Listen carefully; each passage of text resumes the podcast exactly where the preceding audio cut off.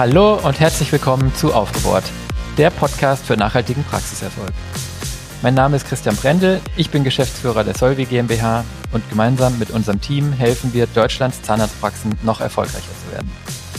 Ja, heute ist die liebe Diana nicht dabei, das macht aber gar nichts, denn wir haben eine Gastfolge und in die möchte ich direkt einsteigen, indem ich unseren heutigen Gast begrüße, den lieben Marcel Nielsen. Ich grüße dich, wie geht's dir? Hi Christian, danke, mir geht's äh, sehr gut. Und dir?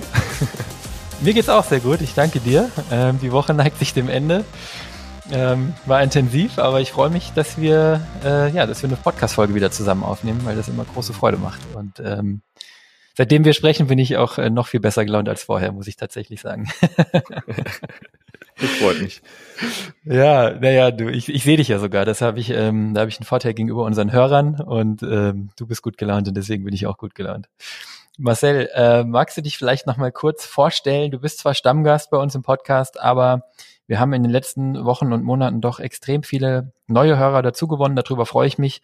Und deswegen weiß vielleicht noch nicht jeder, wer du bist. Sag doch noch mal kurz, wer du bist und was du machst.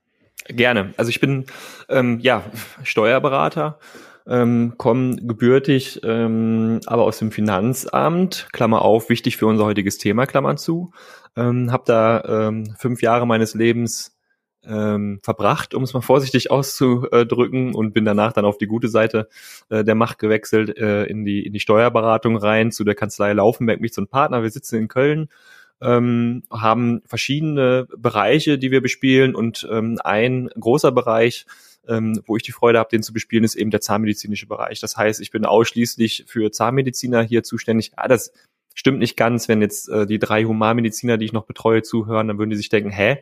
Äh, also ich habe noch drei Humanmediziner, aber eigentlich äh, spielt sich äh, quasi meine Arbeitswelt in der Zahnmedizin ab. Das heißt, ähm, ja, ich betreue mit einem eigenen Team mittlerweile äh, zwölfköpfig ähm, äh, Zahnmediziner aus allen Bereichen ähm, im Bereich ja der Steuerberatung, angefangen von der Buchhaltung über einen Jahresabschluss natürlich ganz viel auch betriebswirtschaftliche Beratung, weswegen ähm, wir ja auch immer regelmäßig Kontakt haben, um uns da auszutauschen. Ähm, ja, das ist das, was ich mache, was mir Freude macht und äh, was ich noch viele Jahre machen möchte. Sehr gut für mich immer schwer vorstellbar, dass Steuerberatung Freude macht, aber nein Gott, ich mach Spaß. Ich mach Spaß. Also ganz viel anders ist das ja nicht, was ihr macht. Das, da hast du ja völlig recht. Wir machen ja die, die, die Frage kriege ich tatsächlich öfter, Christian. Ja, also wie kann man sowas eigentlich machen? Ja, und ich, ich antworte darauf immer. Ich habe mir überlegt, ich muss irgendwas finden, ja, was alle anderen nicht gerne machen, damit ja. ich auf jeden Fall hundertprozentig immer einen sicheren Job habe. Und da lag die Steuerberatung wirklich sehr nah, ja. Das kann ich. Das ist ein sehr guter Gedanke, ja. Auf die Gefahren, dass ich mich unbeliebt mache, ich wäre auf jeden Fall auch eher Steuerberater geworden als Zahnarzt, aber von daher muss halt jeder wissen, ne? ähm, und es kann tatsächlich sein, dass deine drei humanmedizinischen Kunden zuhören, weil ich bin echt überrascht, wie viele Augenärzte, äh, Hautärzte, HNO-Ärzte, Gynäkologen und Orthopäden sich diesen Podcast antun, der aufgebaut heißt. Ich meine, ich weiß nicht, ob es in den Berufsfeldern auch Dinge aufzubauen gibt, aber oh mein Gott. Ähm, aber ähm, ja, die melden sich auch regelmäßig. Ne? Naja.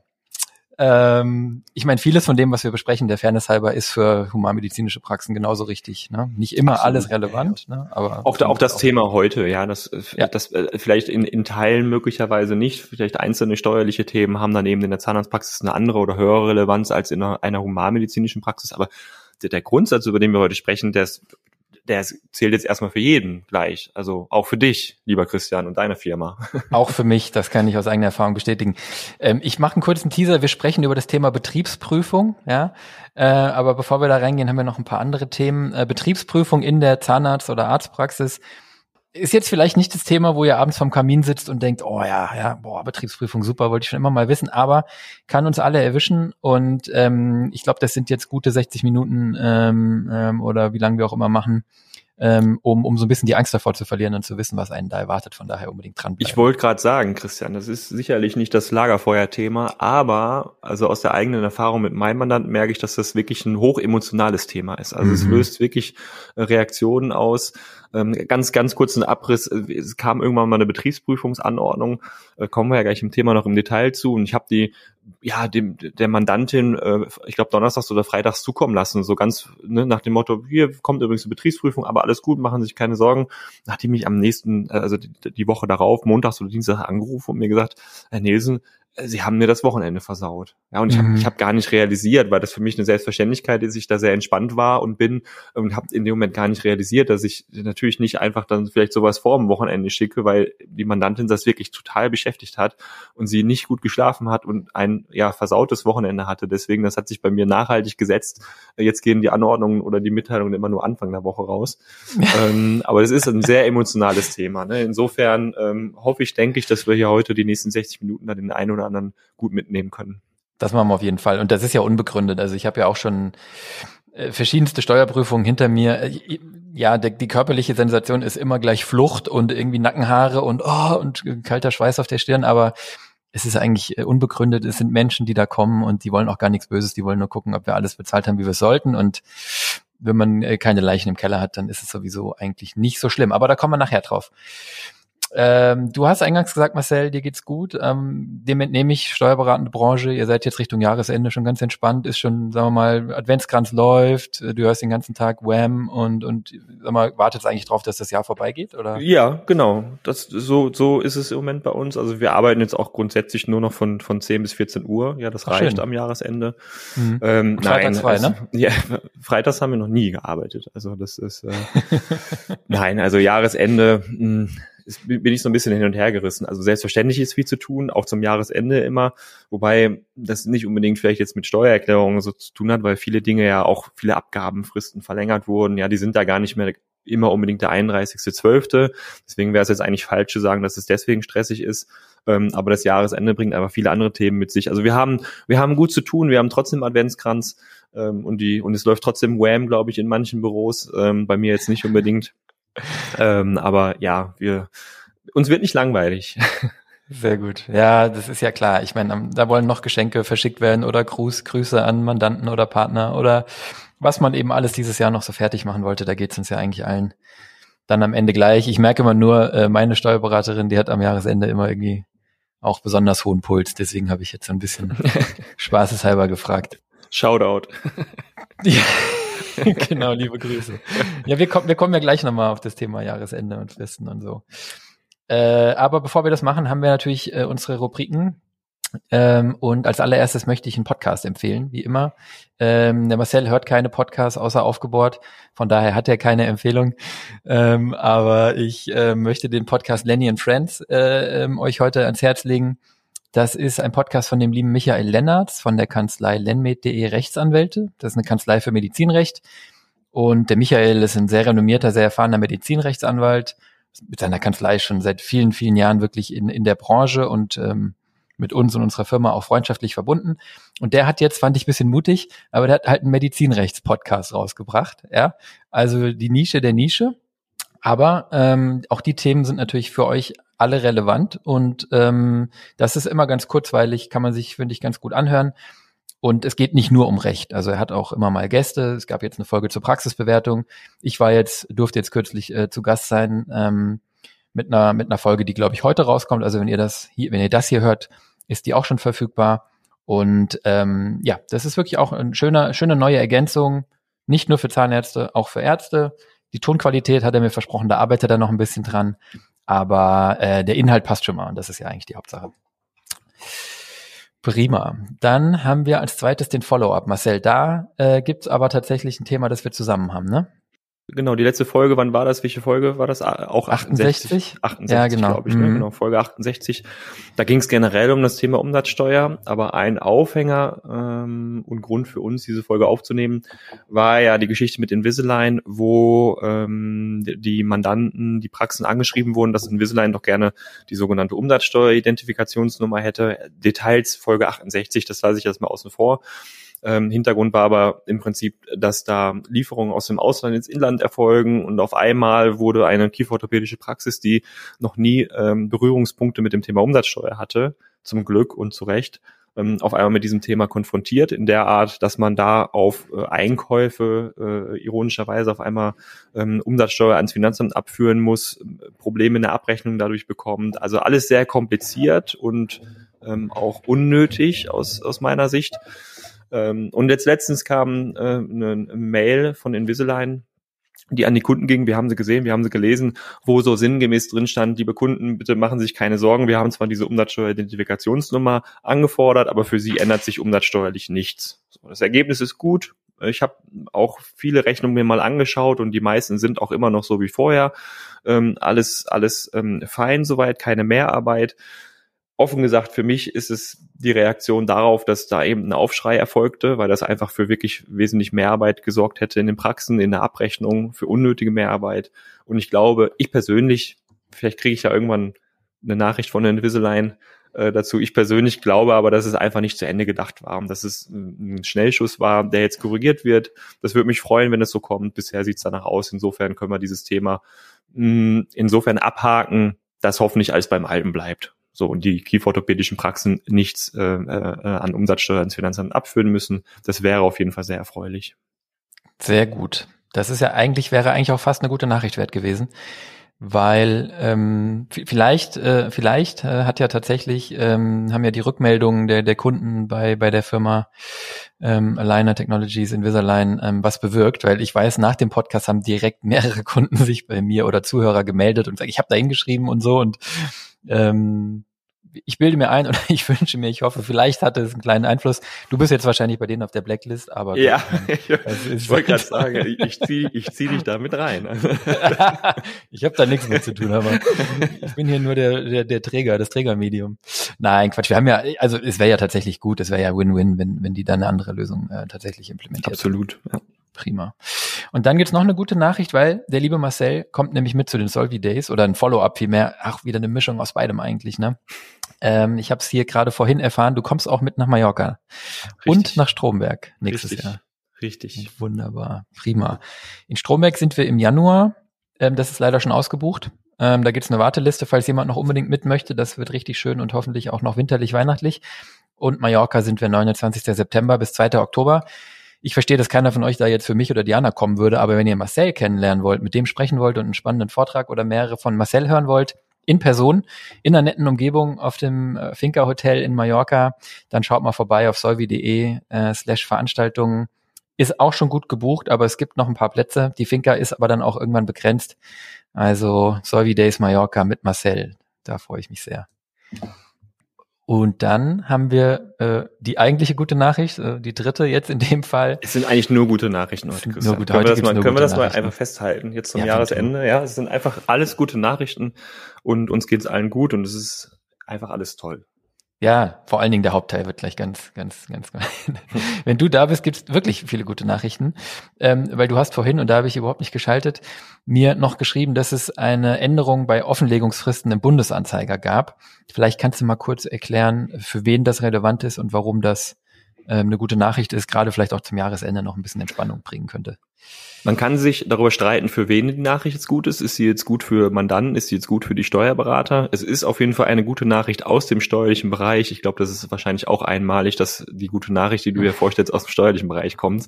Selten. Ja. Ähm, das betrifft äh, vornehmlich äh, Praxen, die ähm, in der Regel dann als GmbHs geführt werden. Also viele ZMVZs, wie viele Praxen werden ja als GmbH geführt und die Inhaber dieser Praxen wissen, dass sie auch dann einen Jahresabschluss, also eine Bilanz erstellen müssen und diese Bilanzen, die müssen ähm, nach dem nach dem Gesetz offengelegt werden beim Bundesanzeiger. Also man kann sich online beim Bundesanzeiger sozusagen die Bilanzen von verschiedenen Firmen anschauen. Ähm, und diese Offenlegungsfrist, die ist der 31.12. Das heißt, für das Wirtschaftsjahr 2021 muss der Jahresabschluss eben beim Bundesanzeiger bis spätestens 31.12.2022 offengelegt werden oder hinterlegt werden. Ähm, das läuft alles online selbstverständlich. Und ähm, die Abgabefrist beim Finanzamt, die ist ja verlängert worden. Also die Steuererklärung, egal ob eine Einkommensteuererklärung oder eben äh, die, die Körperschaftssteuererklärung für eine GmbH, die kann erst nächstes Jahr erfolgen, die Einreichung.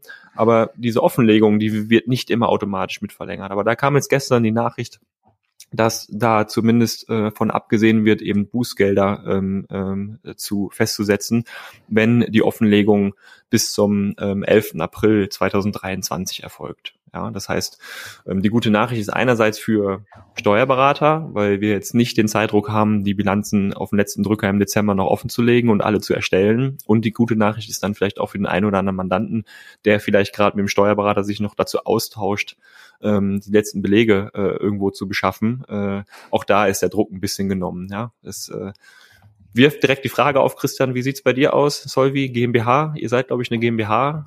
Alles schon erledigt? Äh, danke, danke für die Frage, Marcel. Ähm, äh, nein.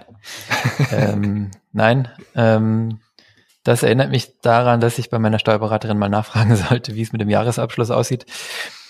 Ja, also da sind wir jetzt keine leuchtenden Vorbilder, muss ich leider gestehen. Ich red mich jetzt einfach mal raus, indem ich sage, an uns liegt's nicht. Wir haben alles schon äh, immer am 6. des Monats ähm, äh, in der Regel übermittelt und fertig und das wahrscheinlich seit dem 6. Januar auch äh, alles fertig fürs letzte Jahr. Aber ähm, da habe ich, ich habe das auch total aus dem Auge verloren. Ne? Also dann na gut. Die gute Nachricht für dich. Du hast noch ein, bisschen, bisschen Zeit. Zeit. Ja, ein Glück. Um ganz ehrlich zu sein, bin ich ganz entspannt, weil ich glaube, wenn die Frist nicht eingehalten wird und es nicht an mir gelegen hat, dann muss im Zweifel meine Steuerberaterin äh, die, das, das Bußgeld zahlen und nicht ich. Aber korrigiere mich gerne. Also so haben wir uns zumindest letztes Mal geeinigt. Das, das, das lasse ich, das lasse ich jetzt einfach mal so stehen. Oder gibt's Beugehaft für Wiederholungstäter? Naja. So, kommen wir zum ähm, eigentlichen Thema. Wir kommen zum eigentlichen Thema. Ähm, jetzt geht's um die Betriebsprüfung. Ja, ähm, und vielleicht steigen wir einfach mal ein, wie wir es immer so gerne machen. Was ist überhaupt eine Betriebsprüfung? Was wird da geprüft? Wie? Und ähm, ja, vielleicht kannst du uns da allen ganz kurz einen Einblick geben. Das wäre super. Sehr gerne. Also Vielleicht fangen wir noch mal einen Schritt vorher an. Und zwar, wenn ich mich in eigener Praxis niederlasse, dann muss ich ähm, monatlich eine Buchhaltung erstellen und einmal im Jahr wird auch ein Jahresabschluss erstellt und ich muss auch eine Einkommensteuererklärung äh, erstellen. Also das ja, machen die meisten, du auch, ich auch. Und diese Steuererklärung, die übermitteln wir ans Finanzamt und die werden beim Finanzamt geprüft. Die, die Prüfung dieser Steuererklärungen läuft weitestgehend automatisiert. Also die Finanzverwaltung hat quasi eine Technik dahinter, die ähm, äh, elektronisch übermittelte Steuererklärung auf ähm, gewisse äh, Fehler prüft. Da, da läuft so ein Fehlerfilter drüber, das sind über 3000 Filter, die da geprüft werden.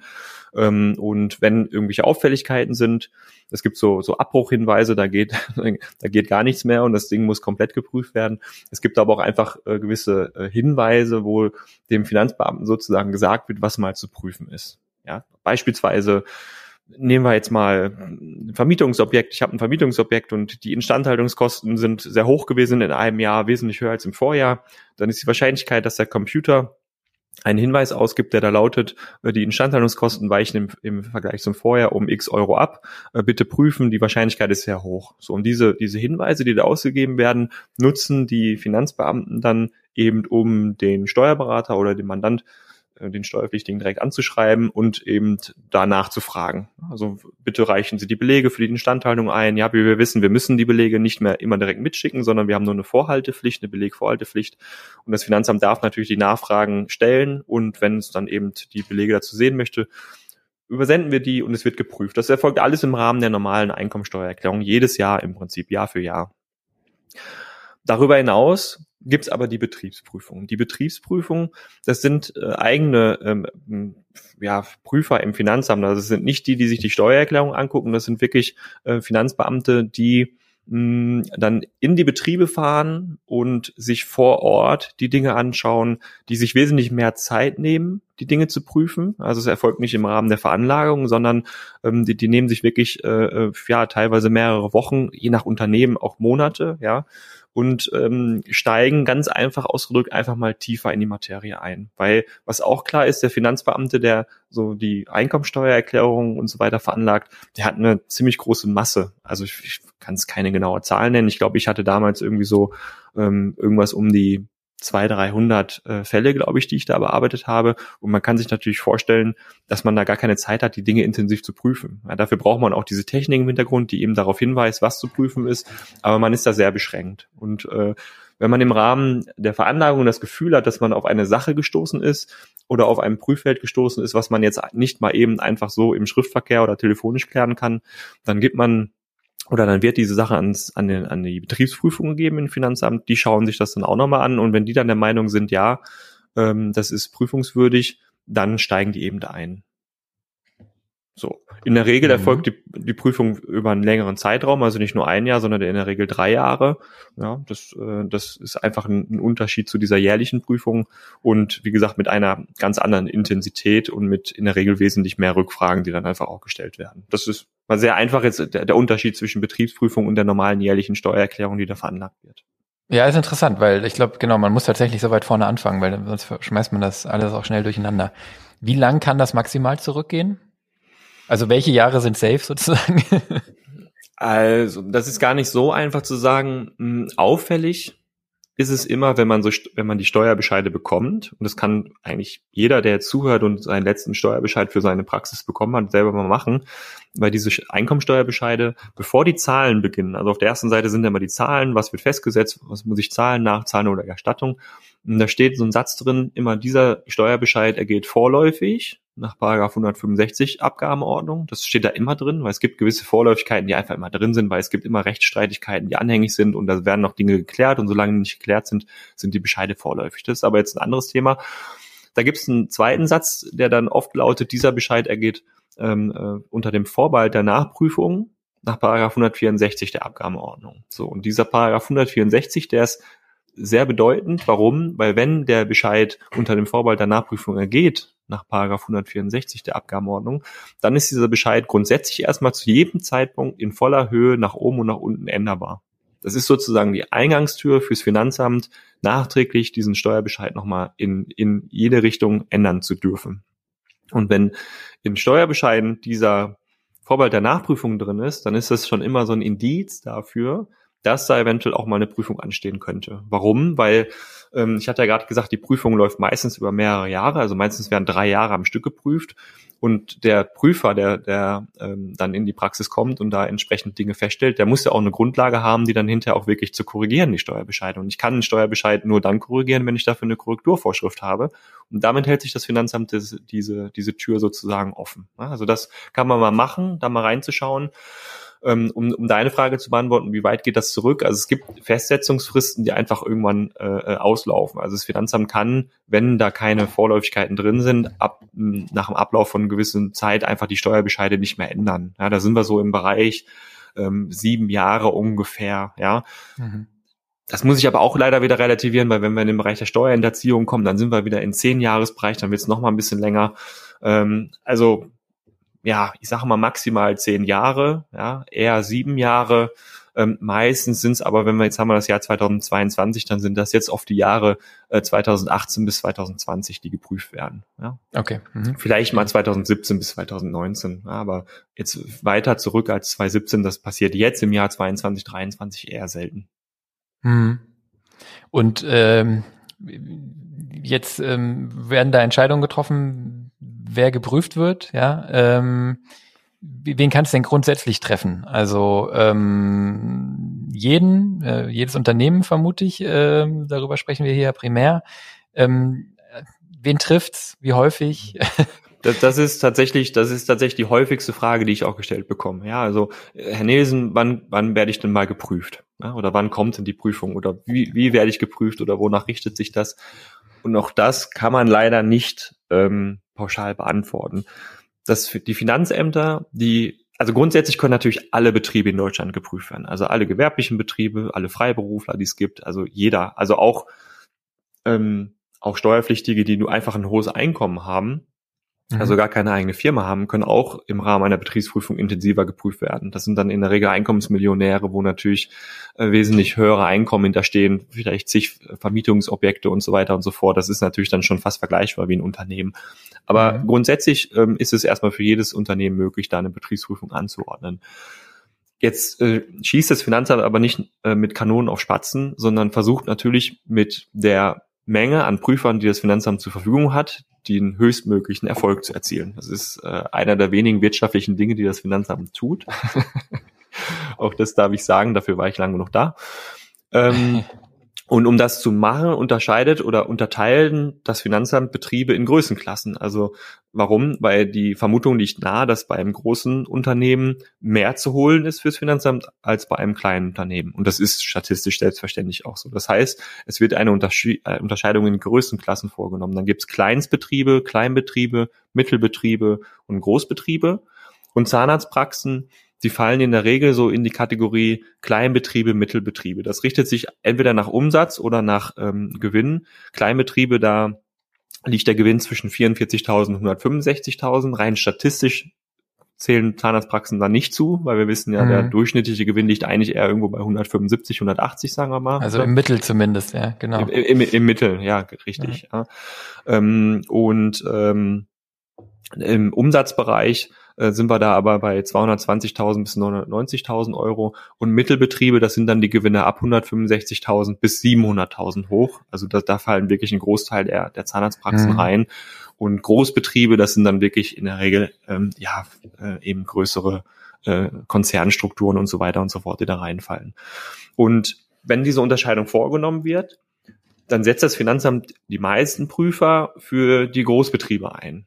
Ja, so Großbetriebe, die werden auch lückenlos geprüft. Also immer. Also immer drei Jahre am Stück. Es gibt keine Jahre, wo so große Konzerne und Großbetriebe nicht geprüft werden. Das ist quasi eine lückenlose Anschlussprüfung, die da gemacht wird. Immer für drei Jahre. Mhm. Ähm, dass da gar, gar keine Lücke entsteht. Ne? Mhm. Für eine Zahnarztpraxis, wie gesagt, die in so einen kleinen Betrieb, Mittelbetrieb reinfällt, die werden nicht äh, jedes Jahr geprüft, selbstverständlich.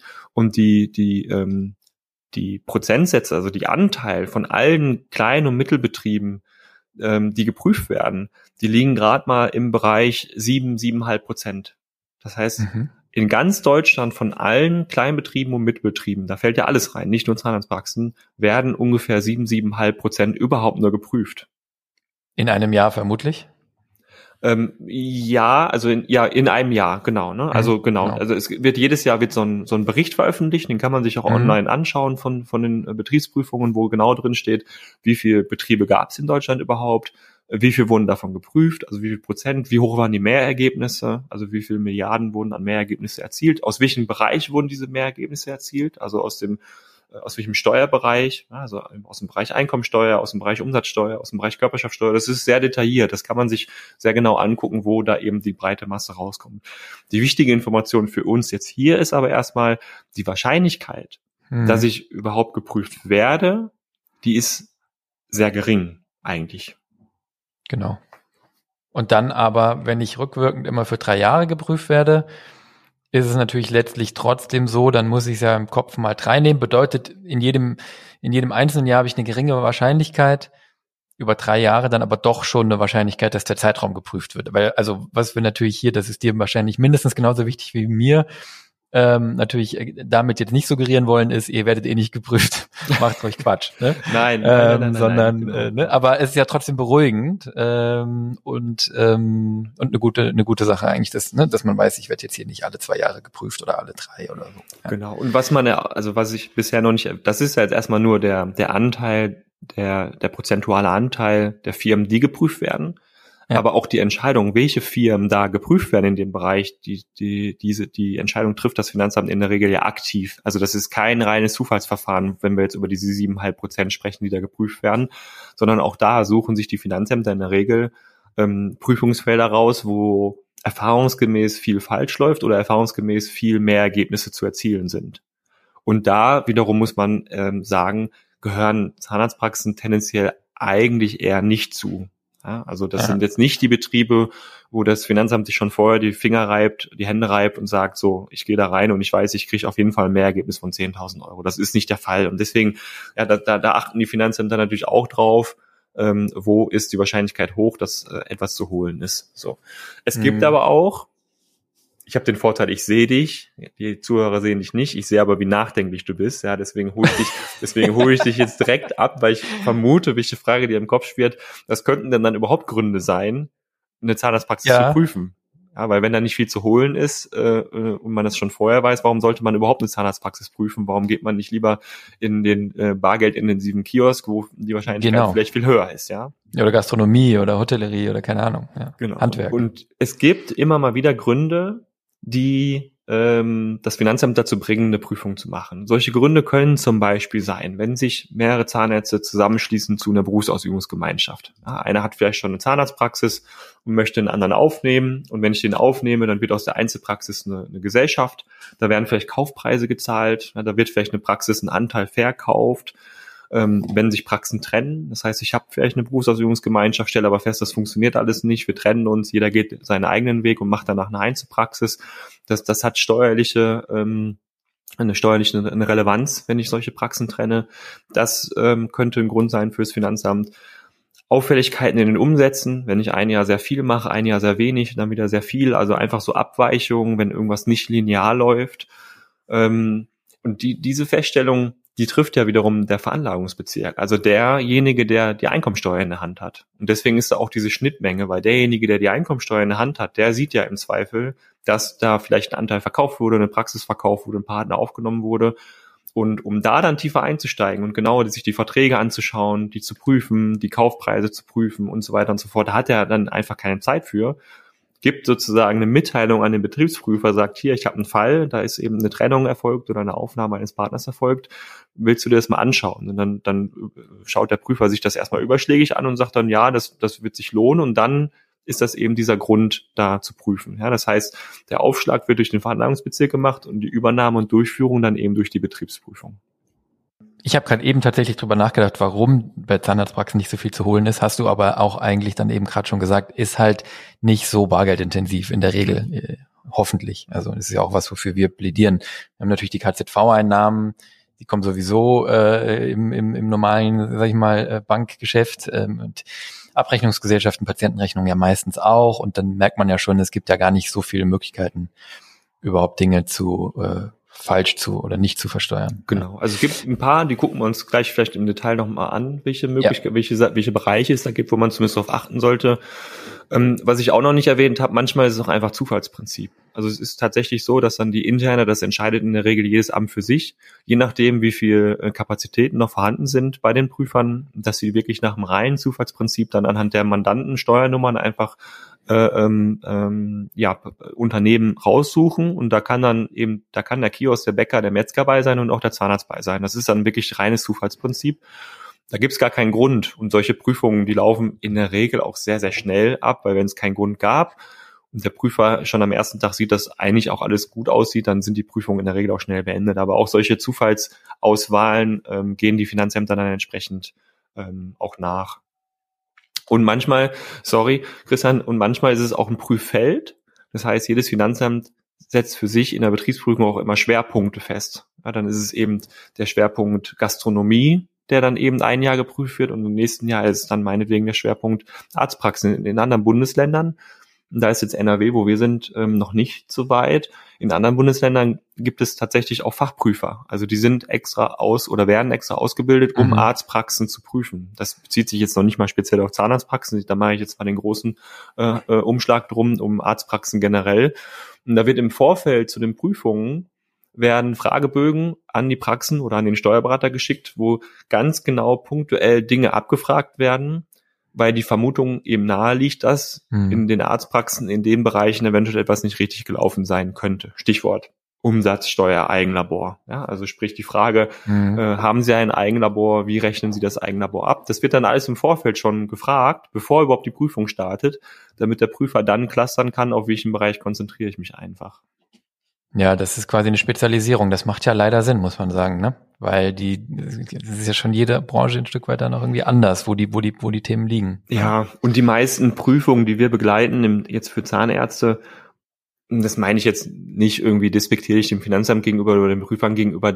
Die meisten Prüfer und Prüferinnen, die haben einfach keine Ahnung von Zahnarztpraxen. Also denen erklärt mhm. man wirklich von der Pike auf, wie wird abgerechnet, was ist der Unterschied zwischen KZV und Privatliquidation, was ist eine Praxissoftware, ähm, wieso buchen wir die Materialien, so wie wir die buchen und so weiter und so fort. Das, also da, ja, kommt man sich manchmal schon so ein bisschen, mh, hm, ja, wie so ein wie so ein Erklärbär vor, der dann im Prinzip wirklich äh, dem, dem Finanzamt, dem Prüfer erklärt, was da eigentlich gemacht wird. Ja, das fühlt sich komisch an, aber es hilft ehrlicherweise insofern, weil dann ähm, hat man ja die Dinge irgendwie ein bisschen in die Hand, ja, äh, in, in der Hand und kann die Dinge ja auch ein bisschen leiten und steuern in die Richtung, in der man sie vielleicht haben möchte. Macht ja auch Sinn, weil ich meine, die können das ja nicht. Woher sollen die das wissen? Und es gibt ja gerade, also ich, ich will ja jetzt gar nicht reingehen, aber wie, ich, wie viele Besonderheiten es in der Verbuchung in, von Zahnarztpraxen gibt, wie viele, gerade auch bei GmbH, also bei bilanzierenden Buchhaltungen, wie viele, ich weiß ja, wie viele, sagen wir mal, Kompromisse oder Abkürzungen oder Annahmen ihr ja dann teilweise, hört sich jetzt schlimm an, aber in so einer Buchhaltung manchmal auch machen müsst weil man ja einfach bei den KZV-Einnahmen und so gewisse Dinge, das ist ja anders als in einem Unternehmen, ja. Da gibt's dann gewisse Regelungen, Vereinfachungsregelungen oder das machen halt irgendwie alle so. Und wenn der Prüfer davon keine Ahnung hat, dann muss ich den erstmal informieren. Erwachsenenbildung, ne? Ja, klar. Richtig, genau. Das Wort fehlte mir, ja. okay, jetzt ähm, wissen wir, was, wie es dazu kommt, warum. Ich meine, wichtig zu verstehen ist ja auch, wir machen jetzt immer so Witze und so, die wollen natürlich da was rausholen, aber am Ende des Tages, ich muss ganz ehrlich sagen, es geht ja auch um Steuergerechtigkeit. Ne? Ich bin ein großer Gerechtigkeitsfan und eigentlich, klar ist so eine Prüfung unangenehm und, und äh, die Sorge ist ja immer, man muss was nachzahlen aber man muss es auch mal rumdrehen. Wenn man was nachzahlen muss, dann zahlt man eigentlich nur das nach, was man im ursprünglichen Zeitraum fälschlicherweise nicht gezahlt hat. Ja, ähm, also gibt es vielleicht noch Strafen und so weiter und Zinsen und so, das lassen wir jetzt weg, Herr Steuerberater, aber, aber ähm, im Prinzip habe ich ja zu wenig bezahlt und zahle das dann nach. Und ich finde jetzt schon, dass es wichtig ist, dass es diese Prüfungen gibt, am liebsten nicht bei mir, sondern bei anderen, ist klar. ist klar. Aber ich finde ja wichtig, dass es sie gibt, weil wenn es die nicht gäbe, dann würde jeder machen, was er will. Und dann funktioniert ja so eine Volkswirtschaft auch nicht. Und wenn ich immer den, die Vermutung habe, alle anderen zahlen hier wahrscheinlich keine Steuern und ich bin der Einzige, der blöd genug ist, dann höre ich irgendwann auch auf, Steuern zu bezahlen. Und von daher ist es ja auch eine, also also ich finde es einen beruhigenden Gedanken zu wissen, dass es da Leute gibt, die sich mit Systemen und Logiken und und ähm, und, und gewissen äh, Schemata äh, sinnvoll damit beschäftigen, dass alle die Steuern bezahlen, die sie zahlen müssen. Jetzt mal ganz im Ernst, das ist schon irgendwie gut und richtig. Da, da mache ich aber auch einen Haken dran, Christian. Also man muss ja auch fairerweise sagen, dass wir ja ein verhältnismäßig entspanntes Steuersystem haben. Weil wie du sagst, wenn du nichts vorsätzlich machst, wovon ich jetzt hier erstmal ausgehe, weil der der Podcast oh, betrifft ja die Betriebsprüfung. Vielleicht machen wir noch mal eins zum Thema Steuerhinterziehung. Ähm, dann dann wird's wirklich brisanter und dann reden wir von ganz anderen Strafen. Aber ansonsten gebe ich dir vollkommen recht. Meistens geht's nur darum, eben die Fehler zu korrigieren, das nachzuzahlen, was man eben damals eingespart hat, fälschlicherweise. Und dann kommen vielleicht noch ein paar Strafzinsen drauf. Das hält sich aber in der Regel alles in Grenzen. Ähm, in, in anderen Ländern, nehmen wir mal USA, da ist es wesentlich strenger. Da, da werden eigentlich die Veranlagungen selber kaum geprüft. Also da wird immer ein sehr großer Vertrauensvorschuss geleistet in die Erklärung, die abgegeben wird. Aber ja. wenn man dann halt Fehler macht in der Erklärung, sind die Strafen halt auch sehr, sehr, sehr hoch. Also bis zu Gefängnis, obwohl es keine wirkliche vorsätzliche Steuerhinterziehung war. Das heißt, die Alternative, wow. die wir eigentlich hätten, wäre in Deutschland zu sagen, okay, wir lassen einfach alles durchlaufen, machen eine sehr, sehr punktuelle Prüfung und wenn wir in den Prüfungen dann etwas feststellen, dass äh, etwas falsch gemacht wurde, dann setzen wir sehr, sehr hohe Strafen fest, in der Erwartung, dass dann mehr richtig gemacht wird von vornherein. Ich halte das jetzt nicht für besser oder schlechter, das ist einfach ein anderes System, aber bei uns, und das ist vielleicht auch wichtig in dem Podcast, und das sollten wir auch immer mal wieder wiederholen, es geht nicht darum, jetzt irgendwie Angst zu machen oder irgendwas. Ich, ich trete diesen Prüfungen sehr entspannt gegenüber. Klar, es ist mein Job und ich kenne die andere Seite auch, aber so Betriebsprüfungen, die haben ja nicht nur Risiken. Ja, du hast gerade schon gesagt, Nachzahlungen, die eventuell kommen könnten. Klar, das ist ein Risiko und das kann dann auch treffen, wenn ich keine Rücklagen gebildet habe. Und ähm, wir haben ja gerade schon gesagt, es wird in der Regel für drei Jahre geprüft. Die, diese drei Jahre, die geprüft werden, liegen aber auch in der Vergangenheit. Also wenn jetzt 18 mhm. bis 20 geprüft wird, was ja schon früh ist, weil die Abgabefrist der 2020er Erklärung, die ist ja noch gar nicht so lange her, ehrlicherweise. Ähm, dann reden wir ja von den Jahren 18, 19, 20, aber das Jahr 21, 22 ist auch schon rum. Das heißt, wenn ich jetzt einen mhm. Fehler, wenn, wenn, wenn das Finanzamt jetzt einen Fehler in dem Jahr 2018 feststellt, dann ist es ja eigentlich nicht nur für drei Jahre wahrscheinlich falsch gelaufen, sondern schon für fünf. Und das macht es natürlich dann unangenehm, weil wir dann oft von Zahlungen sprechen. Ja, du sagtest, das ist etwas, was ich eh schon irgendwo vielleicht geschuldet habe und jetzt einfach nur nachzahlen muss. Das Problem ist aber, wenn ich das nicht weiß, dann habe ich natürlich auch die Rücklagen dafür nicht gebildet. Und dann kann es halt wirklich zum, zum, zum Liquiditätsproblem werden, wenn ich auf einen Schlag für fünf Jahre eben Nachzahlungen leisten muss. Ja, dann werden vielleicht mhm. Dinge, Dinge aufgemacht, Steuerfelder aufgemacht, die es bisher gar nicht gab. Wieder Stichwort Umsatzsteuer. Ja, wenn für, für fünf Jahre rückwärts festgestellt wird, dass ich eben auf gewisse Dinge noch Umsatzsteuer zahlen muss, ja, dann kann ich jetzt für fünf Jahre nicht die Patientenrechnung korrigieren, ich kriege das Geld nie, ich muss es faktisch aus der eigenen Tasche zahlen.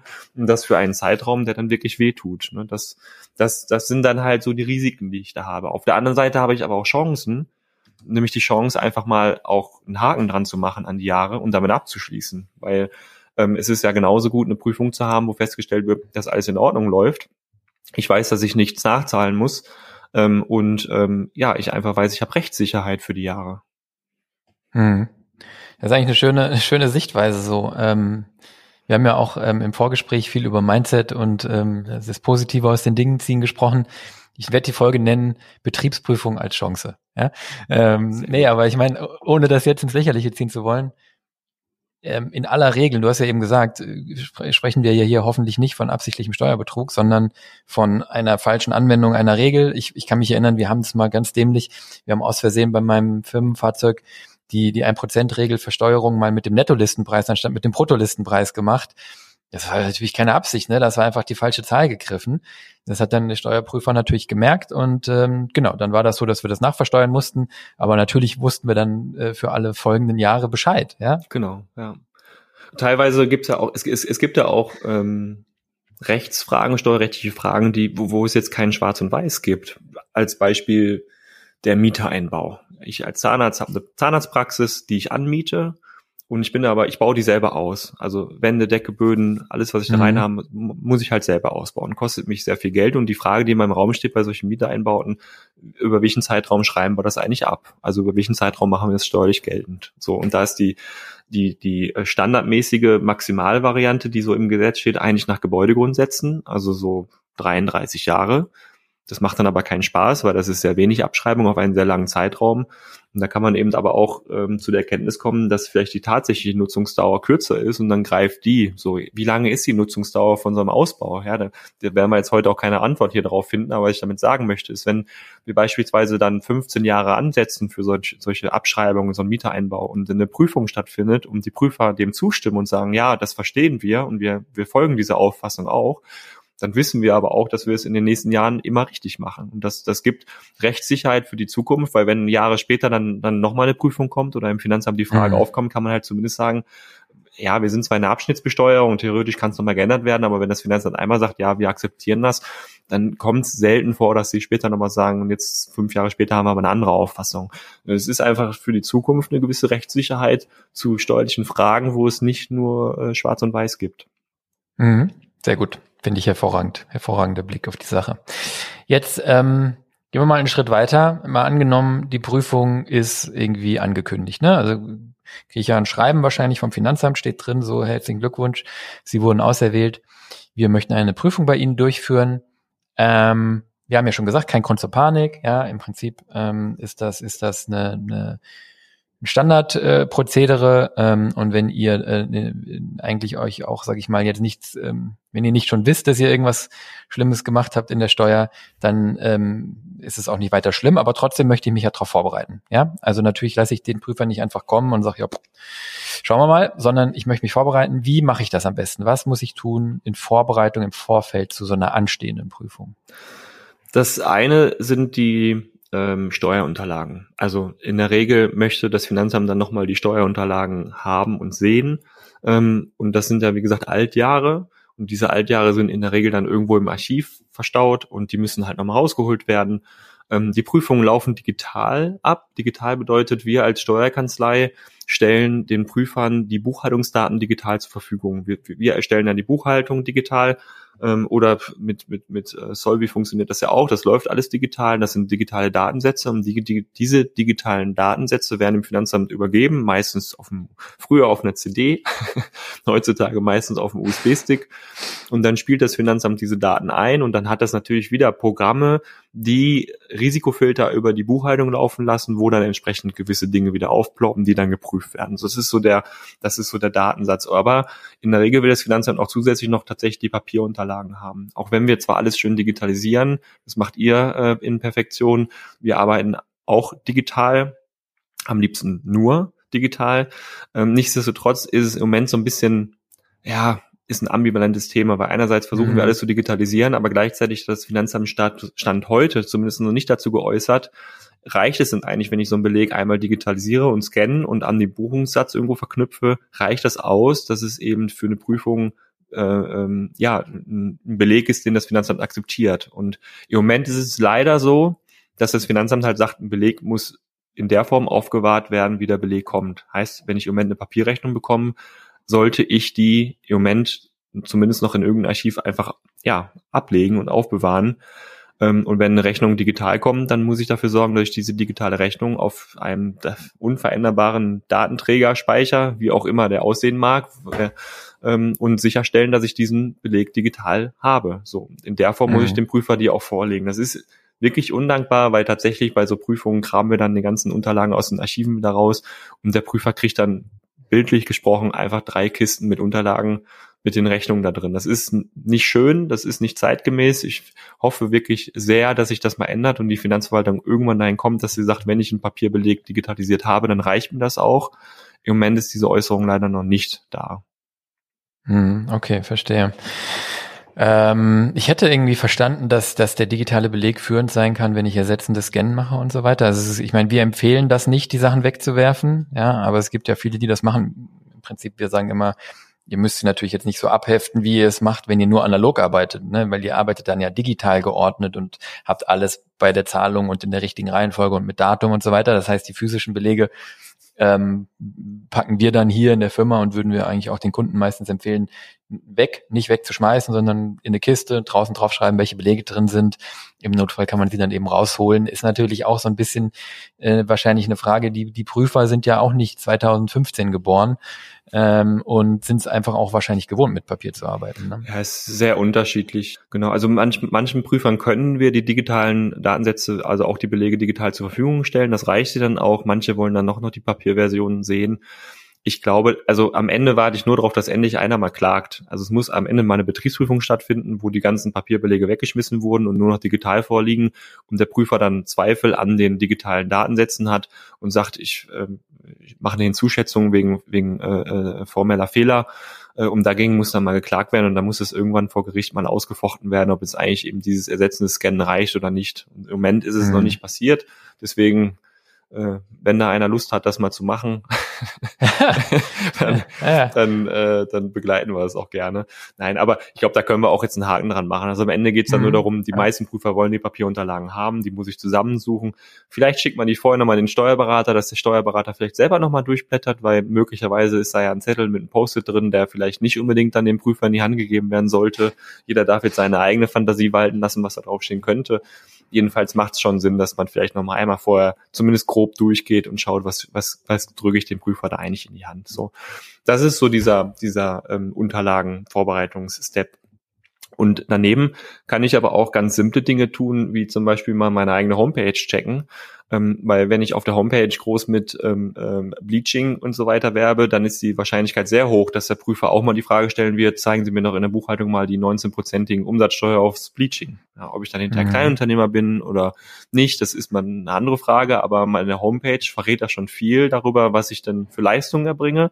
Und das wiederum ist dann für den Prüfer oft Anlass, auch äh, diese Dinge ähm, aufzugreifen und genauer zu prüfen.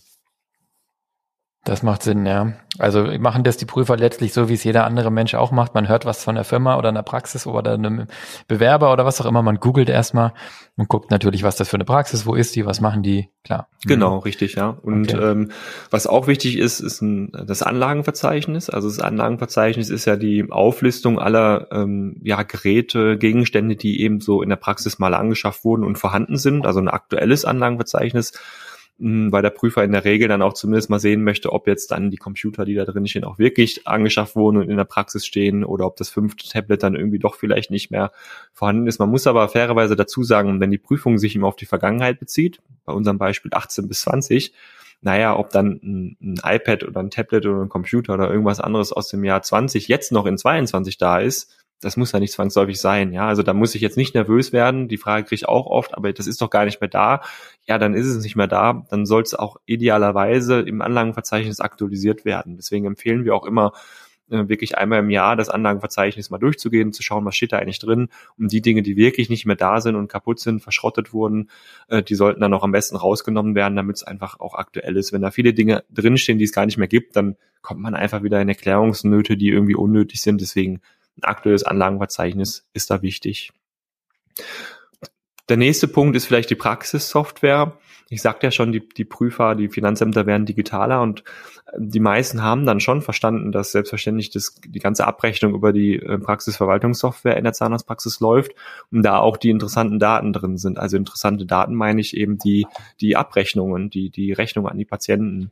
Und das ist immer so ein Spannungsfeld, weil ähm, die ärztliche Schweigepflicht, die es ja, die, die es gesetzlich gibt, die hört streng genommen beim Finanzamt nicht auf. Also ich darf eigentlich dem ähm, Betriebsprüfer nicht die Patientenrechnung zeigen, wo der Name draufsteht und welche Behandlungsmaßnahmen ich vorgenommen habe.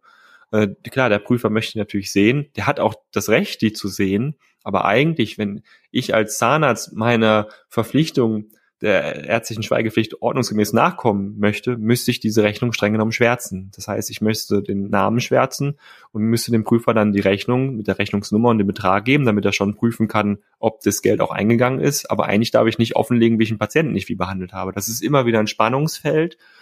Mm, und es kommt immer wieder vor, dass die Prüfer mal einfach pauschal sagen, ich hätte gerne alle Rechnungsausgangslisten oder alle Rechn oder aus, alle Ausgangsrechnungen vorgelegt Abgesehen davon, dass es natürlich ein gigantischer Verwaltungsaufwand ist, weil ich ja nicht unbedingt alle Rechnungen vielleicht nochmal ausgedruckt habe, sondern nur digital habe. Ähm, da versuchen wir dann immer mit Stichproben zu arbeiten, dass wir dem Prüfer sagen, nimm dir bitte eine Stichprobe und wir suchen dir dann genau raus, wo das Geld eingegangen ist auf dem Konto, damit das nicht äh, in, in einen riesen Wust an Arbeit endet. Aber das ist immer ein heikles Thema, weil das Finanzamt darf es anfordern, das ist nicht verboten. Gleichzeitig muss ich irgendwie als Arzt eben der ärztlichen Schweigepflicht gerecht werden. Das ist immer ein bisschen unangenehm. Aber umso mehr man sich da windet, umso mehr hat das Finanzamt ja. natürlich die Vermutung, da ist irgendwas. Das ist immer so ein bisschen Katz- und Maus-Spiel. Ja, da hast du dann, genau, also der hat ein Anrecht drauf und du hast eigentlich eine Verpflichtung, es nicht rauszugeben und dann kannst du dir aussuchen, was das geringere Übel ist letztlich. Aber ich habe mir bei den PVS-Herstellern schon ein paar Mal gewünscht, äh, natürlich haben die dringendere Sachen zu tun, dass man ähm, diese ganzen Prüfungsunterlagen anonymisiert äh, rauslassen könnte. Ne? Also ich weiß bei den GOBD-Exporten, bei den Datenexporten, Listen und so, da gibt es das bei dem einen oder anderen Anbieter. Nicht bei allen, ja. Aber bei manchen, bei, allen, bei manchen gibt es genau. das, ja. Aber wie cool wäre eigentlich eine Funktionalität, wo du sagen könntest, so alle Patientenrechnungen anonymisiert und das Ding druckt die dir halt einfach, ja, ohne den, ohne den Befund, ohne den Namen und im Idealfall ohne die Texte ähm, oder wie auch immer, wenn der Name weg ist, ist es eigentlich auch schon anonymisiert, ne? Aber das wäre wirklich eigentlich mhm. praktisch. Ne? Gleichzeitig, ob, ob die sich damit zufrieden geben, dann weiß ich auch nicht, weil also wenn ich Prüfer wäre, das ist jetzt kein, kein Empfehlungspodcast für Finanzbeamte. Ich hoffe, das hören jetzt nicht allzu viele Betriebsprüfer. das ist ja jetzt gerade auch so ein Spannungsfeld, stelle ich fest.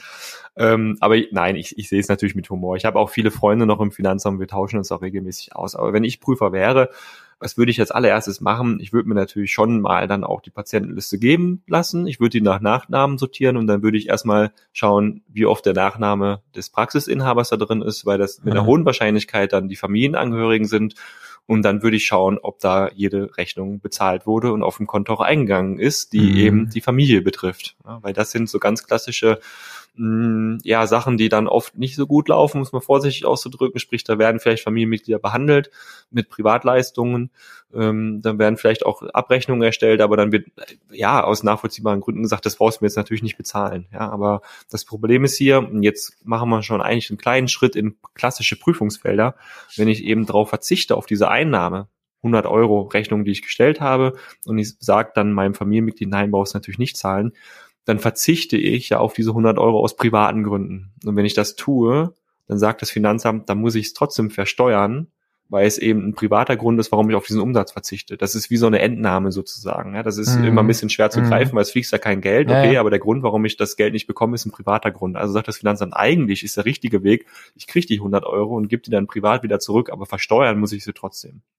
Ja, klar. Was anderes ist, wenn ich aus ähm, betrieblichen Gründen drauf verzichte. Das heißt, ich habe einen Patienten, da ist irgendwas nicht ganz gut gelaufen, hat sich beschwert und ich sage dann, okay, du, du brauchst den Rest nicht zahlen, ja, einfach aus Kulanzgründen dann verzichte ich auf die Einnahme aus betrieblichen Gründen. Das muss ich natürlich nicht versteuern, selbstredend. Ja, das ja. ist in jedem Unternehmen gleich. Ja, wenn, Klar. wenn mhm. du mit Solvi aus Kulanzgründen gegenüber einem Kunden sagst, die nächste Rechnung brauchst du aus den und den Gründen nicht zahlen, dann musst du das selbstverständlich nicht versteuern. Aber die, die Beweggründe, warum ich auf die Einnahme verzichte, sind halt zwei völlig unterschiedliche. Ja, und um auf den Punkt zurückzukommen, das ist so ganz klassisch, dass man dann eben in der Patientenliste mal die Nachnamen durchgeht und dann mal schaut, wer wurde eigentlich behandelt und dann mal fragt, wo ist denn da eigentlich die Einnahme zu? Das ist, das liegt ja auf der Hand, das zu tun irgendwo.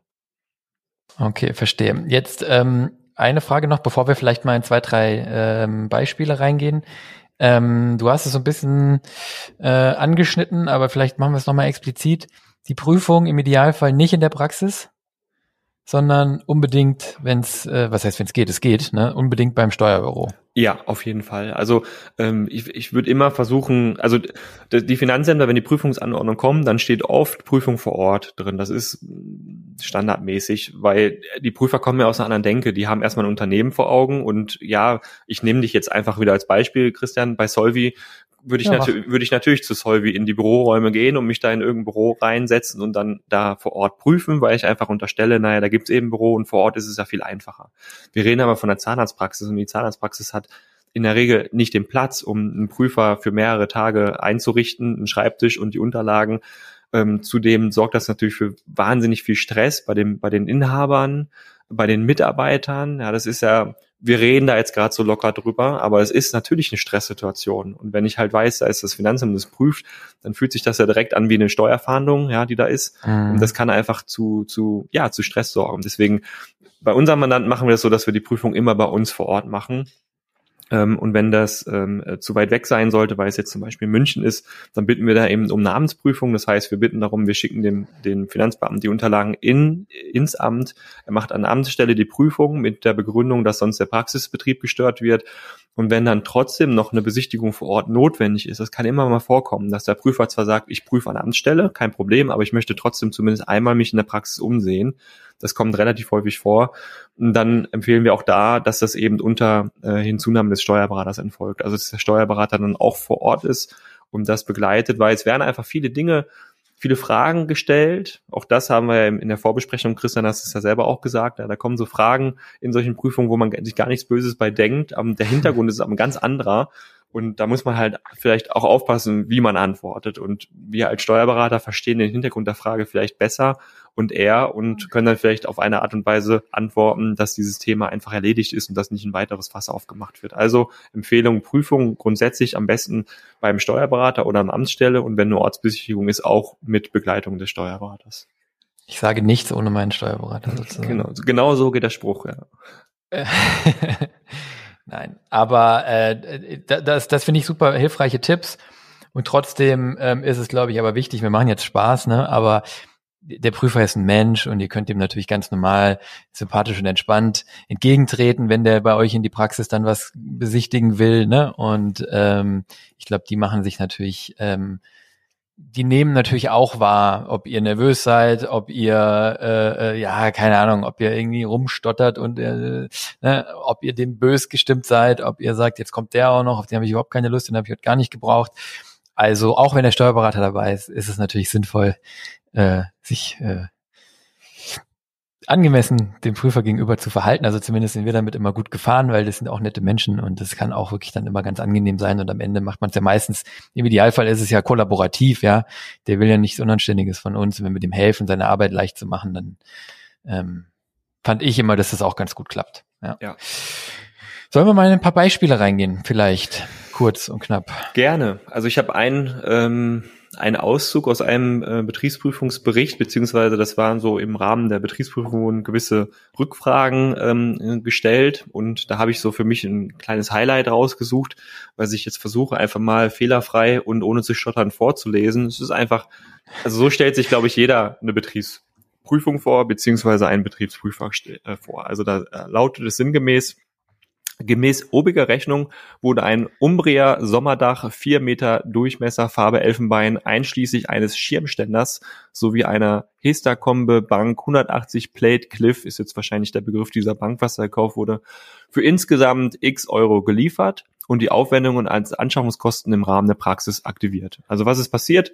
Da wurde irgendwo ein Sonnenschirm, ein Schirmständer gekauft und im Anlagenverzeichnis, da haben wir ja gerade drüber gesprochen, hat der Prüfer diesen diese, diese, dieses Wirtschaftsgut gesehen. So, jetzt geht's weiter. Ähm, bei Rückgabe der Belege in der Praxis, also der Prüfer hat die Belege an, zu der Praxis gebracht, um die zurückzubringen. Bei Rückgabe der Belege in der Praxis am so und so vielten konnten die oben angeführten Wirtschaftsgüter auf der gepflasterten Sitzecke hinter dem Praxisgebäude nicht erkannt werden.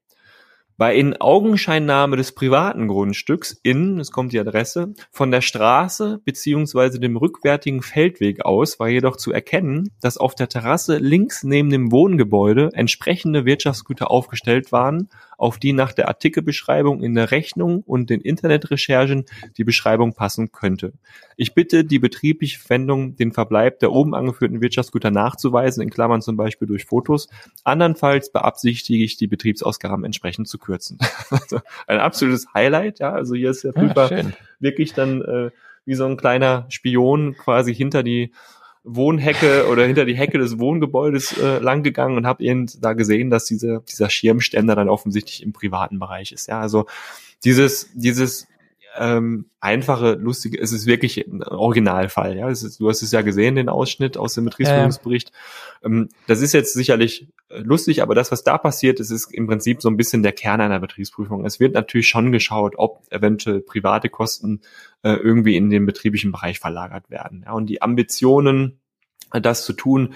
Äh, die, die haben sicherlich viele Unternehmer, das meine ich jetzt wertfrei, ähm, aber das ist entsprechend genau die Aufgabe des Finanzamts, eben zu schauen, okay, dass ähm, da eben keine äh, Kosten in dem betrieblichen Bereich kommen, die eigentlich den privaten Bereich betreffen. Das wiederum, muss ich ehrlich sagen, ist da wieder dieses Gleichgerechtsgefühl, äh, äh ja, weil ich wenn ich das nicht tue, dann sollte es am besten ja daneben mir auch nicht tun. Aber ja. was da nicht entstehen darf, ist, dass der eine das Gefühl hat, oh, ich bin der Doofe, wenn ich jetzt nicht meine gesamten privaten Kosten über die Praxis mache, weil dann entsteht ein Wettlauf, der einfach falsch ist. Also im, im Idealfall macht es einfach jeder richtig und dann, dann stellen sich diese Fragen nicht. Ja, um ganz ehrlich zu sein, dass jetzt, ich will die Länder nicht nennen, aber ich habe ein paar Freunde in, in, in verschiedenen sozusagen so ähm, Ländern im Mittelmeerraumbereich, wo, glaube ich, diese Gemengelage zumindest in deren Darstellung schon manchmal anders ist. Also da will jetzt hier wirklich kein Land in den Topf stecken irgendwie, ne? Aber da erzählen die mir immer, ja, pff, die Nachbarn machen das alle so und hier zahlt keiner die Steuern, die er zahlen müsste. Warum soll ich das tun? Ne? Also das ist ja, genau, genau der Punkt. Ja, und ne? das ist ja auch keine Lösung. Also das, aber es ist nee. eine andere andere äh, Diskussion, anderer Diskussionsbereich. Aber äh, dieses Beispiel ist einfach sehr schön. Das ist das ist das, was die Finanzämter dann auch einfach machen, eben zu überprüfen, ob da zu viele oder gewisse äh, Kostenpositionen in den im betrieblichen Bereich verlagert werden. Ein anderes schönes Beispiel, was ich hier drin habe, ist, da ging es um Bewertungskosten. Das heißt, es waren sind zwei Gesellschafter. In dem Fall waren das auch Ehegatten, die zusammen eine Praxis betrieben haben. Ähm, und die haben einfach äh, sehr häufig sind die eben äh, geschäftlich essen gegangen zu zweit und haben diese Dinge im Rahmen der Praxis abgesetzt. Tatsächlich waren es aber ähm, wirkliche Geschäftsessen. Also wir haben das auch verbucht, wir haben da auch drüber gesprochen, wir haben die Belege gesehen, wir kennen die Themen auch, die da besprochen wurden. Ähm, der Prüfer, der hatte aber einfach ein grundsätzliches Problem damit und hat dann gesagt, nee, ich möchte gerne, dass wir die Hälfte rausschmeißen, also die Hälfte kürzen dieser Kosten. So. Und jetzt kommen wir zum ganz interessanten Punkt, und da werde ich wahrscheinlich jetzt die Welt und die Vorstellung über eine Betriebsprüfung ein bisschen erschüttern. Leider ähm, ist vieles auch Bazar, was Betriebsprüfung ist. Es gibt nicht immer schwarz und weiß und das ist einfach so. Man kann verschiedene Meinungen sein. Und in dem Fall war es so, dass der Prüfer, ähm, das war ein Fall von mir, mir gesagt hat, so, wir haben zwei Möglichkeiten. Entweder wir streichen jetzt 50 Prozent raus. Das waren relativ geringe Kosten, drei, vier, 500 Euro. Das war nicht schlimm. Das war auch im Vorfeld mit dem Mandanten kommuniziert. Das war sozusagen unser Kanonenfutter, was wir da eh schon hatten in der Prüfung. Aber der Dialog war so sinngemäß, entweder wir streichen jetzt 50 Prozent davon raus oder ich mache einen Riesenfass auf und wir werden die Prüfung über zwei Wochen ziehen. Das ist kein Spaß. Das war wirklich, das war die Wahl, die ich in dem Moment hatte. Und das Problem, da haben wir noch gar nicht drüber gesprochen, ist gar nicht, dass ich die Prüfung dann über zwei Wochen vielleicht ziehen würde, weil auch da bin ich entspannt, weil ich bin ziemlich sicher, dass er nicht mehr finden würde. Aber es verursacht Zeit und Kosten, weil wenn die Prüfung bei uns läuft und wir uns damit beschäftigen, jeden Austausch, den ich mit natürlich habe, den mhm. muss ich mhm. dem Mandanten in Rechnung stellen. Und umso mehr und umso intensiver geprüft wird, umso mehr Nachfragen kommen, umso mehr ist der Austausch und umso mehr kostet das den Mandanten. Also im besten Fall, wenn eine Prüfung mit Nullergebnis abschließt, kostet es trotzdem Geld, weil der Steuerberater das in Rechnung stellt für diese Leistung.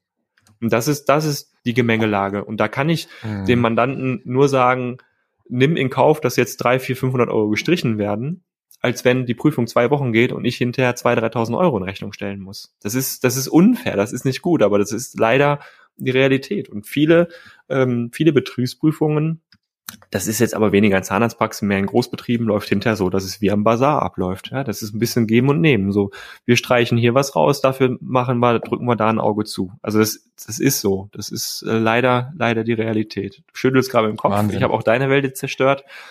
es ist äh, ja ein bisschen habe ich es schon auch so wahrgenommen. Mhm. Ähm, und äh, also ich, ich weiß jetzt nicht, ob das stimmt, aber ich meine, die Prüfer wollen oder müssen vielleicht natürlich auch was finden und, und, und ja, von daher, es ist, es ist ein bisschen schockierend, das so nochmal zu hören. Aber wenn ich so zurückdenke an unsere Prüfungserfahrung, dann ja, ja. das hatte Aspekte. Vielleicht nochmal zwei, zwei Dinge, die vielleicht ein bisschen greifbarer sind. Hier war eine Anfrage äh, bei Überprüfung des Vorsystems. Also Vorsystem ist in dem Fall die Praxissoftware. Da hat der Prüfer sich eben Einblick verschafft. Sind einige Lücken in den Rechnungsnummern aufgefallen. Eine Auflistung der fehlenden Rechnungsnummern ist Anlage 4 beigefügt. Bitte überprüfen Sie diese und erläutern die Umstände. Also da waren also Lücken in den Rechnungsnummern. Das gucken die sich dann entsprechend an. Das heißt, auch wenn ich in der Praxissoftware Dinge korrigiere, Dinge storniere, Rechnung korrigiere, ist es schon sehr wichtig, dass ich das auch formell immer ordentlich mache und auch in der Praxissoftware die Rechnung dann entsprechend korrigiere und neu schreibe oder eben storniere oder ein Vermerk schreibe, warum ich auf die Einnahme verzichtet habe, weil ich brauche natürlich eine Begründung dafür. Und wenn ich hinter eben dokumentiert habe, warum wie was geändert wurde, ist es kein Problem. Wenn ich das nicht machen kann, dann sind wir wieder im Bereich formelle Fehler. Das erlaubt halt wieder pauschale Hinzuschätzungen, weil dann eben angezweifelt werden kann, dass die Einnahmen vollständig sind das wird dann unangenehm, weil dann sind wir auch wieder im reinen Bauchgefühl. Das hat dann nichts mit Schwarz-Weiß zu tun, sondern es kommt darauf an, wie gut der Prüfer gestimmt ist und wie hoch der diese Hinzuschätzung macht. Da sind die dann aber äh, zu berechtigt. Ja. Ein anderer, ähm, ähm, anderes Beispiel, es geht noch weiter in dem Fall, da steht dann sinngemäß des Weiteren ist aufgefallen, dass teilweise Bleaching-Leistungen umsatzsteuerfrei behandelt wurden.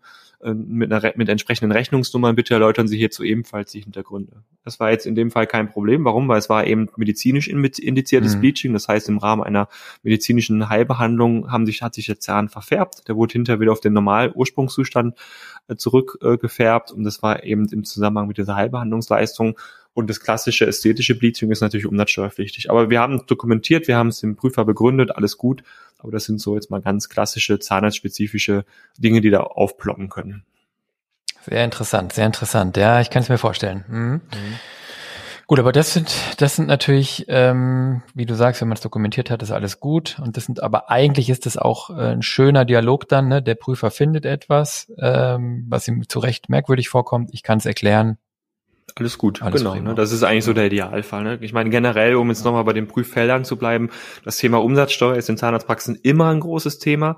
Auch da vielleicht mhm. die Empfehlung dann nochmal auf den letzten Podcast 68, den wir hatten, weil da haben wir es genau. ja eigentlich relativ umfangreich beschrieben, was ist Umsatzsteuer, wie funktioniert das Umsatzsteuersystem und was gibt es eigentlich für umsatzsteuerliche Themen in den Zahnarztpraxen, um es nochmal anzureisen, eigen, äh, anzureißen, Eigenlabor ähm, ist da umsatzsteuerpflichtig, auch immer auf diese äh, komischen Reverse Charge Umsatzsteuerbeträge zu achten. Auch das ist Teil in dem Podcast 68. Äh, sprich, wenn ich Google äh, AdWords mache oder Facebook irgendwas äh, da Leistungen in Anspruch nehme, dann muss ich da noch Umsatzsteuer drauf zahlen ähm, und eben die ganzen ästhetischen Leistungen, die umsatzsteuerpflichtig sind, die Grenzen über, zu überwachen. Auch wenn ich kein klassisches Eigenlabor habe, erbringe ich ja trotzdem immer Eigenlaborleistungen, wie zum Beispiel Zahnfarbenbestimmung, so zahntechnische Leistungen. Das sind dann äh, Share-Side-Leistungen, die ich da erbringe. Ohne dass ich jetzt eine klassische Fräse da stehen habe und einen Techniker da sitzen habe, erbringe ich eben trotzdem umsatzsteuerpflichtige Leistungen. Die Grenzen muss ich überwachen, damit mir da nichts äh, ähm, äh, äh, passiert. Also generell empfehle ich eigentlich immer auch so einen Umsatzsteuer-Checkup mit dem Steuerberater zu machen, einfach wirklich einmal alles durchzusprechen, was erbringe ich für Leistungen, was mache ich eigentlich, Gutachten oder andere Dinge, die vielleicht umsatzsteuerpflichtig sind, Vorträge, die ich halte ähm, das zu besprechen, dann, dass man einmal so einen Rundumschlag hat und einmal auf der sicheren Seite ist, weil das sind eben so Dinge, wenn das in Prüfung aufploppt, dann ist es hinter eine echte finanzielle Belastung, eine Mehrbelastung, die auf einen zukommt, eine echte Liquiditätsbelastung, die ich dann nicht wieder korrigieren kann, das tut dann schon weh. Mhm. Das stimmt, das ist ein Beispiel dafür, wo ich nicht nur was abführe, was ich vorher nicht abgeführt habe, sondern ich habe es auch nicht eingenommen. Ganz genau. Und das, ist, das ist ja, das ist der der Worst Case eigentlich, ne? Streng genommen, ja, ja genau. Ja. Ein weiterer Punkt, der ähm, das ist so ein so ein Fall, das wird eigentlich auch immer geprüft bei vielen Versorgungswerken. Äh, Entschuldigung, andersrum, bei vielen ähm, KZV ähm, werden die Versorgungsbe äh, Versorgungswerkbeiträge direkt über die KZV-Abrechnung einbehalten. In Nordrhein ist es mittlerweile, meine ich, komplett geändert. Das heißt, die ähm, Zahnärzte zahlen die Beiträge direkt vom Konto an das Versorgungswerk. Aber in der Vergangenheit war es so, und ich meine, dass es in vielen anderen KZV noch immer noch so ist, dass man quasi die Quartalsabrechnung von der KZV bekommt und da wird dann direkt der Versorgungswerkbeitrag eingehalten. Das heißt, der wird gar nicht ausgezahlt. Ähm, um es mal in Zahlen zu nennen, ich habe einen Anspruch auf 10.000 Euro, also durch zahnärztliche Leistung, KZV, Kassenleistung, die ich erbracht habe. Ich schulde aber 1000 Euro Versorgungswerkbeitrag, dann zahlt die KZV mir nur 9000 Euro aus. Ist inhaltlich alles richtig, das ist eine direkte Verrechnung eigentlich. Aber das Spannende ist, was passiert da? Und das ist jetzt ein, ein Fehler, der wirklich sehr, sehr teuer werden kann. Wenn ich als Zahnarzt die Buchhaltung mache, und ich bin in der Regel ein Einnahmeüberschussrechner. Das heißt, ich gucke einfach nur, was kommt an Umsatz rein, was geht an Kosten raus, Strich drunter, das ist mein Gewinn und das versteuere ich. Aber bei, wenn die KZV die Versorgungswerkbeiträge einbehält, das sind keine Kosten, die ich als Betriebsausgabe absetzen kann. Also was eigentlich passiert ist, ich bekomme von der KZV 10.000 Euro und nehme dann davon 1.000 Euro und zahle die ans Versorgungswerk. Ja, diesen Beitrag kann ich im Rahmen der Einkommensteuererklärung dann als Sonderausgabe geltend machen, ja, aber es ist keine Betriebsausgabe. Und wenn ich nur die 9000 Euro als Einnahme ansetze, die ich bekomme, habe ich faktisch 1000 Euro zu wenig Einnahmen angesetzt. Mhm. Und ähm, du kannst dir sehr gut vorstellen, lieber Christian, bei dem Maximalbetrag ans Versorgungswerk, der dann schnell in Richtung 30.000 Euro geht, das auf drei Jahre rückwirkend oder fünf, wenn die Jahre ja schon abgelaufen sind und wir jetzt in 21, 22 sind, dann reden wir bei 30.000 Euro nicht versteuerte Einnahmen auf einmal von 150.000 Euro über den gesamten Zeitraum. Teuer, teuer, teuer. Das ist richtig teuer. Das ist so ein ganz, ganz, ganz klassisches Prüffeld, was von Finanzämtern eigentlich immer bei allen Arztpraxen geprüft wird. Und das ist leider auch ein, ein Thema, was äh, äh, bei vielen äh, äh, dann einfach falsch läuft und nicht richtig verbucht wird und dann auch einfach äh, nicht ja, besteuert wurde. Und das wird wirklich teuer. Dann kommen noch die Nachzahlungszinsen drauf und dann machen die sechs Prozent in den alten Jahren auch noch richtig was aus. Das ist wieder mal ein Beispiel, wo sich die Gegenpartei äh, denkt, ach, das können wir doch voneinander abziehen, effizient und so, aber überhaupt keine Vorstellung davon hat, was das dann für die Praxen oder für die Buchhaltung bedeuten kann. Das ist ja auch unnötiger Mehraufwand. Ne? Also zwei, also eine Überweisung und eine Abbuchung, äh, das zu trennen, ist an der Stelle eigentlich deutlich einfacher für alle Beteiligten. Ne? Ja, aber es genau Buchhaltungs-ABC, ja, was sie die Barbara bei euch ja, glaube ich, in den Workshops auch immer wunderbar mhm. vermittelt, ja, worauf muss ich achten, das wird da garantiert auch ein Teil sein, ja, wie, ja, wie ja. verbuche ich die Gebühren, wie verbuche ich eben solche Abzüge und so weiter, ganz, ganz wichtig an der Stelle, ne, vor allen genau, Dingen für ja, die, die sich selbst darum kümmern, das, das, und da kann man nicht mal einen Vorwurf machen, weil man hat da kein richtiges Störgefühl, man denkt, naja, ich kriege ja nur die 9000, deswegen setze ich als Einnahme an, ne?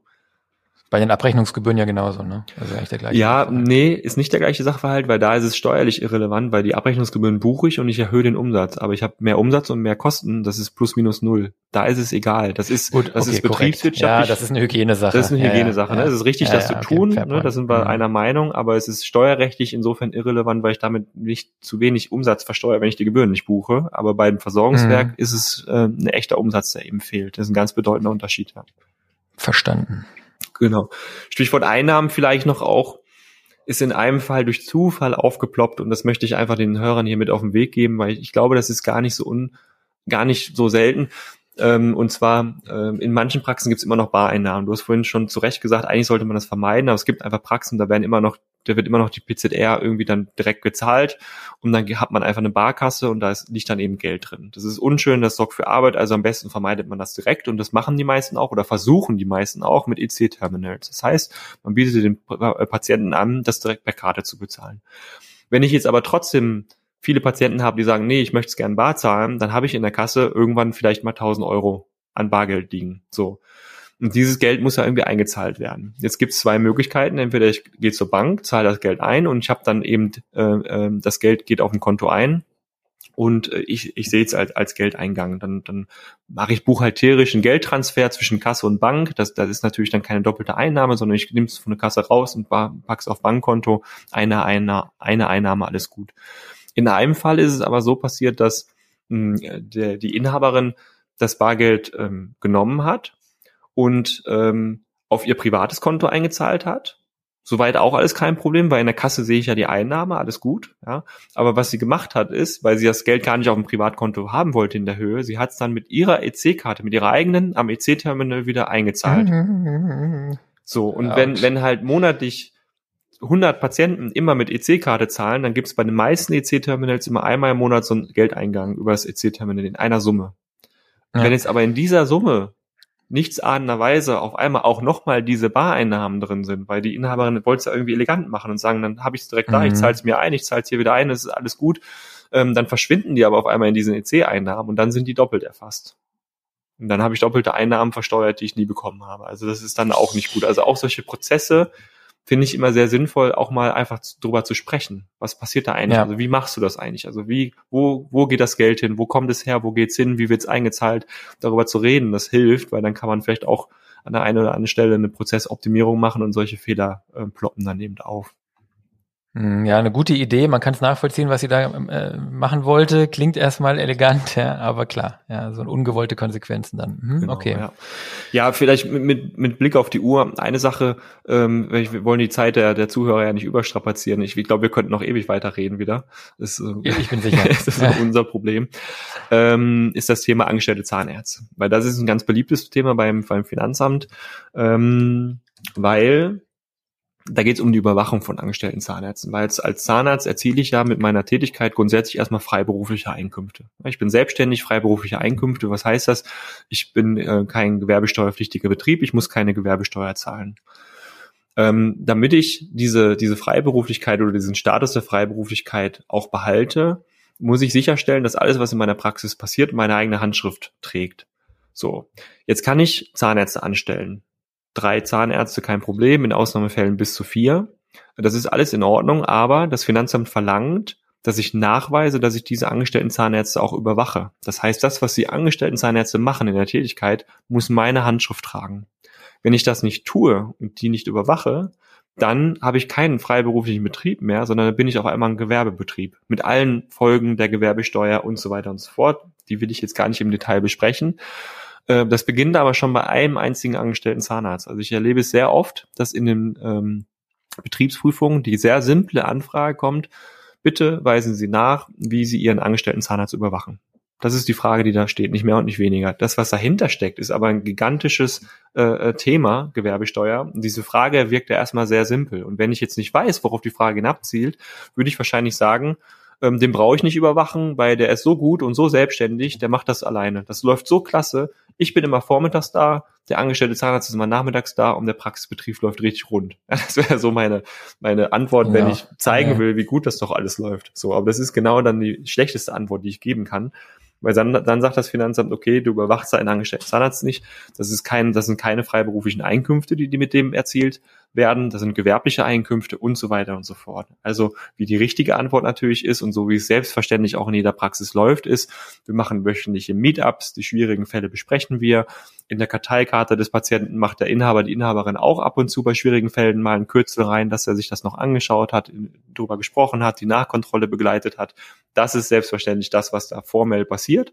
Und dann wird die Frage auch ganz einfach beantwortet, eben durch diese wöchentlichen äh, Besprechungen und durch die Überwachung der schwierigen Fälle und dann ist das Thema erledigt. Ja, also eine einzige kleine Frage mit einer gigantischen Auswirkung in beide Richtungen. Und hier kommt es eben darauf an, wie antworte ich und was mache ich in der Praxis. Hm. Ich finde die Beispiele wirklich gut, äh, Marcel, vielen Dank, weil die einem so ein bisschen ein Gefühl dafür geben, ne, an welchen Stellen kann sowas aufploppen, ne, was klingt vielleicht erstmal frage ich mich, was geht denen das an, wie ich meine angestellten Zahnärzte ja. beaufsichtige, ja. Ähm, also ich meine, ja. Ähm, aber ich finde, es gibt wirklich spannend ein, schön, äh, ein schönes Feld auf und gibt ein schönes Gefühl dafür, was es so für Fälle gibt. Du hast gerade angesprochen, in, in Anbetracht der Zeit, ähm, ich glaube, mit den wesentlichen Fällen sind wir aber durch. Ne? Ja, genau. Also da gibt es sicherlich noch ein paar, paar mehr, aber ähm, die jetzt alle aufzumachen, das wird definitiv den Zeitrahmen sprengen. Also ähm, vielleicht ein klein bisschen Eigenwerbung, so zwei, dreimal im Jahr gebe ich auch ähm, einen Vortrag zu diesem Thema Betriebsprüfung ähm, bei verschiedenen äh, anderen Unternehmen. Also das äh, zeigen wir auch immer auf unserer Homepage dann, wo ich das mache. Also wenn man da interessiert ist, kann man sich vielleicht dann den äh, diesen Vortrag äh, in der Regel sind Webinare einfach nochmal anhören, weil da gehe ich nochmal ein bisschen tiefer auch auf gewerbesteuerliche Probleme, umsatzsteuerliche Probleme ein. Das macht dann bestimmt Sinn, äh, vielleicht sich da so einen Vortrag mal anzuhören zu. Das ist gut investierte Zeit, glaube ich, wenn man da einen Fallstrick oder zwei vermeiden kann. Sollen wir noch in zwei Minuten kurz sagen, was nach der Prüfung? Also wir gehen jetzt davon aus, ihr habt die Prüfung äh, beim Steuerberater durchführen lassen, ihr habt so die Tipps von Marcel alle befolgt, ihr habt die die Steuerfallen alle vermieden, der Prüfer hat äh, nicht oder irgendwelche Dinge gefunden, die im besten Wissen und Gewissen irgendwie aus Versehen falsch gelaufen sind. Ähm, was passiert? Also jetzt reist er wieder ab, ja, ähm, es ist im Prinzip glücklich, Prüfung abgeschlossen. Was passiert danach? Danach gibt's dann äh, einen Abschlussbericht. Also wenn es komplexe Themen gibt, gibt's in der Regel noch eine Abschlussbesprechung. Meistens findet die nicht statt, weil meistens ähm, werden wir mit den Prüfern im Rahmen der Prüfung schon über alle Themen einig, dass da nicht noch eine formelle Abschlussbesprechung äh, äh stattfindet. Ähm, dann gibt's einen Prüfungsbericht, da steht nochmal zusammengefasst drin, das, was festgestellt wurde, was geändert wird und welche Gewinnauswirkungen das auch hat. Also dann sieht man auch schon schwarz auf weiß die Zahlen, wovon wir dann in Eurobeträgen reden ähm, gegen, gegen diesen Prüfungsbericht, das ist wichtig, da kann ich mich jetzt nicht nochmal gegen wehren, also ich kann dagegen nicht Einspruch einlegen oder irgendwas, weil es ist formell kein Verwaltungsakt, da habe ich nicht dieses Rechtsmittel Einspruch. Was dann aber danach passiert, ist der Prüfer erlässt dann geänderte Steuerbescheide. Ganz am Anfang habe ich ja diesen Hinweis gegeben mit der Steuerbescheid ergeht unter dem Vorbehalt der Nachprüfung nach 100, Paragraph 164 der Abgabenordnung und wenn der Bescheid dann geändert wird, dann steht da so sinngemäß drin, dieser Bescheid wird geändert nach Paragraph 164 Absatz 3 Abgabenordnung und er geht in der Regel endgültig. Das heißt, dann ist der quasi äh, ähm, geändert. Die Beträge, die Gewinne wurden so angepasst, wie es festgestellt wurde. Im Übrigen kann es auch mal nach unten gehen. Ja, also es kann auch sein, dass eben in den Prüfungen Dinge festgestellt werden, die positiv für den Mandanten sind, weil vielleicht irgendwo was untergegangen ist oder irgendwelche Abschreibungen so geändert werden, dass sie auf einmal kürzer sind und sich die Abschreibungswerte erhöhen, die Gewinne runtergehen. Das kann auch passieren. Also es ist gar nicht unüblich, dass der Prüfer eigentlich mit der Erwartung reingeht, da jetzt ein gigantisches Mehrergebnis rauszuholen und geht vielleicht sogar mit einem Unterergebnis raus. Das kann auch mal vorkommen. So. Dann habe ich also die neuen Steuerbescheide, die geänderten Steuerbescheide.